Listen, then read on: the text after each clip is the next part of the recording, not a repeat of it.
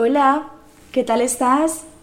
Mi nombre es Naji y estás escuchando un episodio más de este tu podcast, Suelta la carga.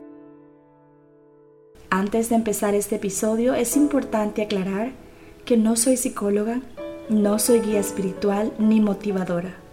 Simplemente soy un humano que le gusta leer, le gusta vivir y atravesar situaciones y compartir esas experiencias con otros humanos por si en algún momento tú y yo coincidimos en historias. Bueno, como sabes, me encanta empezar estos episodios con, con un ejercicio de meditación, más bien con un ejercicio de respiración consciente que nos trae a la hora, que nos trae a este momento. Y es por ello que pues quiero que si tienes la oportunidad, si no estás manejando, estás muy ocupada o ocupado, Cierres tus ojos por unos segundos, solo unos segundos, y realices tres o dos respiraciones conscientes profundas. Si quieres, puedo hacerlo contigo.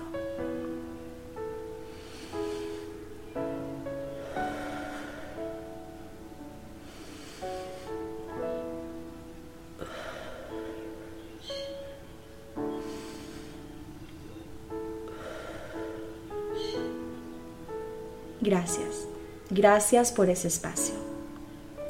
Bueno, ahorita antes de empezar a grabar este episodio, estaba yo reflexionando en todo este año que ha pasado y en lo increíble que ha sido empezar el podcast, en lo maravillosa que ha sido esta comunidad, en todo lo que hemos aprendido durante este año, lo que yo he aprendido con los invitados que hemos tenido, los pocos, pero espero que este año tengamos muchísimos más invitados. Por eso es que si tú que me escuchas quieres estar en este espacio, te animas a conversar conmigo un rato, pues podemos crearlo. Simplemente contáctame y, ahí platicamos. Y, solo llegué al punto de reflexión al que pues es demasiado loco, ¿no? El pensar que hace un año me atreví a grabar este primer episodio de Suelta la Carga. Aún recuerdo que todo fue y todo ha sido ensayo y error desde decidir el nombre, que puede ser muy tonto, eso me tomó meses, meses, y escogí un nombre que ahora lo detesto, que era Conceptual Podcast. De hecho, en los primeros episodios, tal vez llegas a escuchar en la introducción de que bienvenido a Conceptual Podcast, ¿no? Y ahora lo detesto. y pues este, este nombre de Suelta la Carga es muy curioso, pero una madrugada estaba yo pensando, reflexionando, pero estaba en mi teléfono, recuerdo que estaba en mi teléfono y se me vino esta idea de, suelta la carga, ¿no? Porque escuché eh, en un TikTok, no me acuerdo en qué fue el concepto que escuché.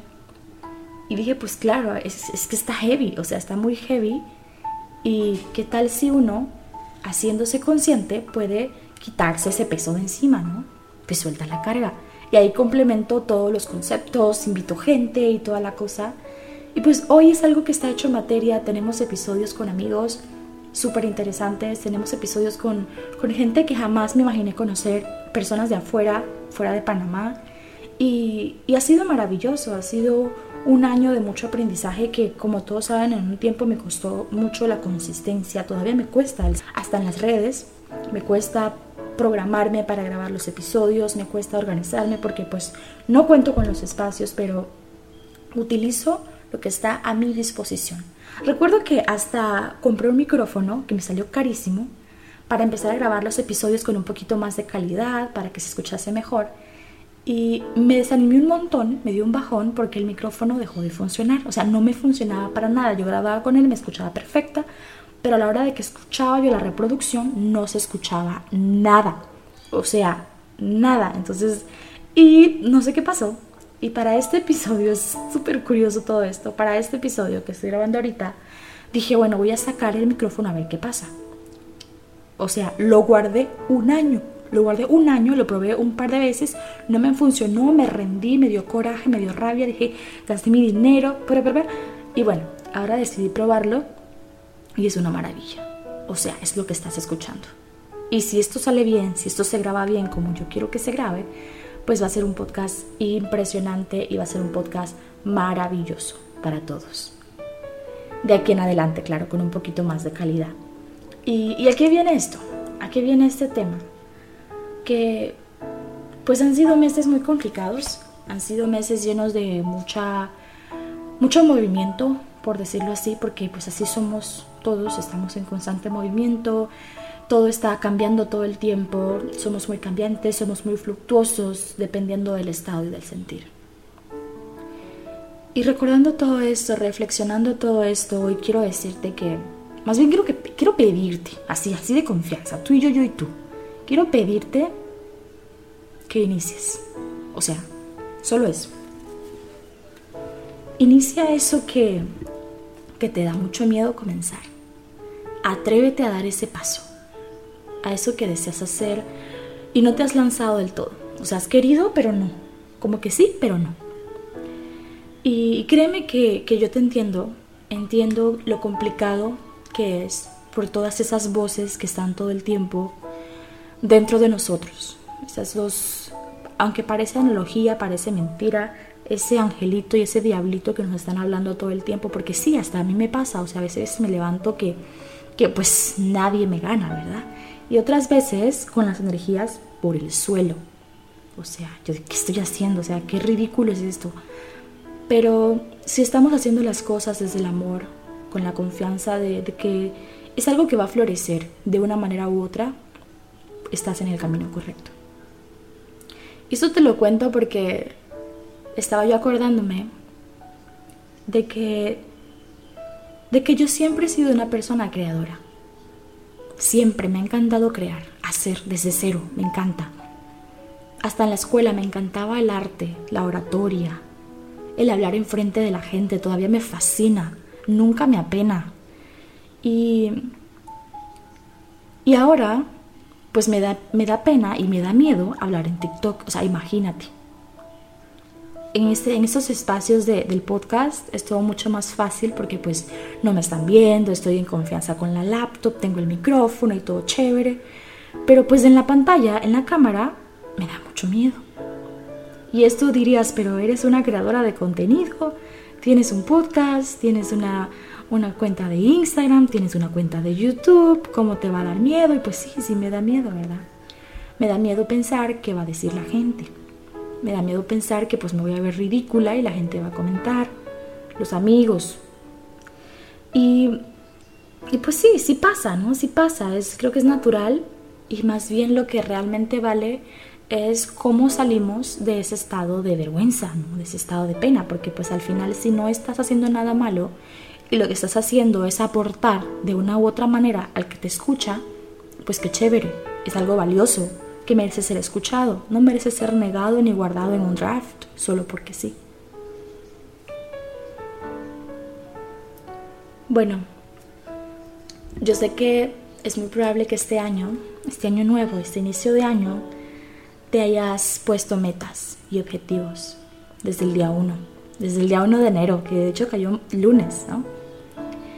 Y en este concepto, el que comúnmente usan, ¿no? De nuevo año, nueva yo, nuevo yo, yo tengo mis ideas, tengo mis, pensamientos.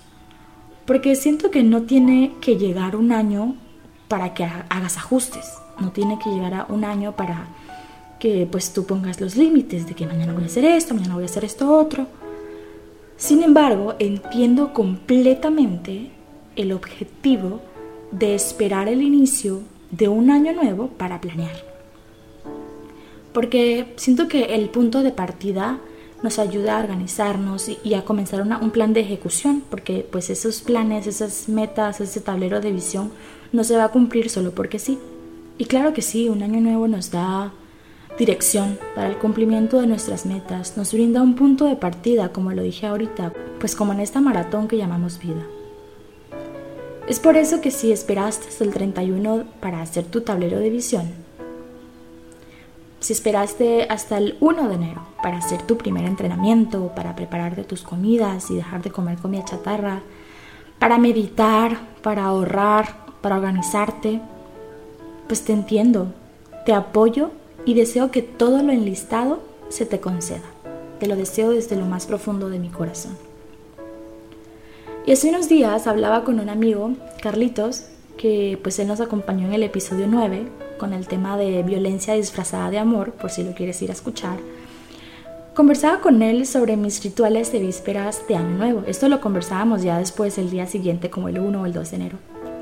Y le contaba sobre lo fascinante que es para mí reflexionar sobre lo que ocurrió en el 2023, pedirle perdón a mi versión del 2023 por todo lo que, lo que no debí soportar y soporté, pedirle perdón y sanar todas las heridas que me dejó ese año y finalmente agradecerle por todas las enseñanzas y aprendizajes presentados hasta ese momento, para así entonces poder darle pie al 2024 con la mejor cara y ligerita de equipaje.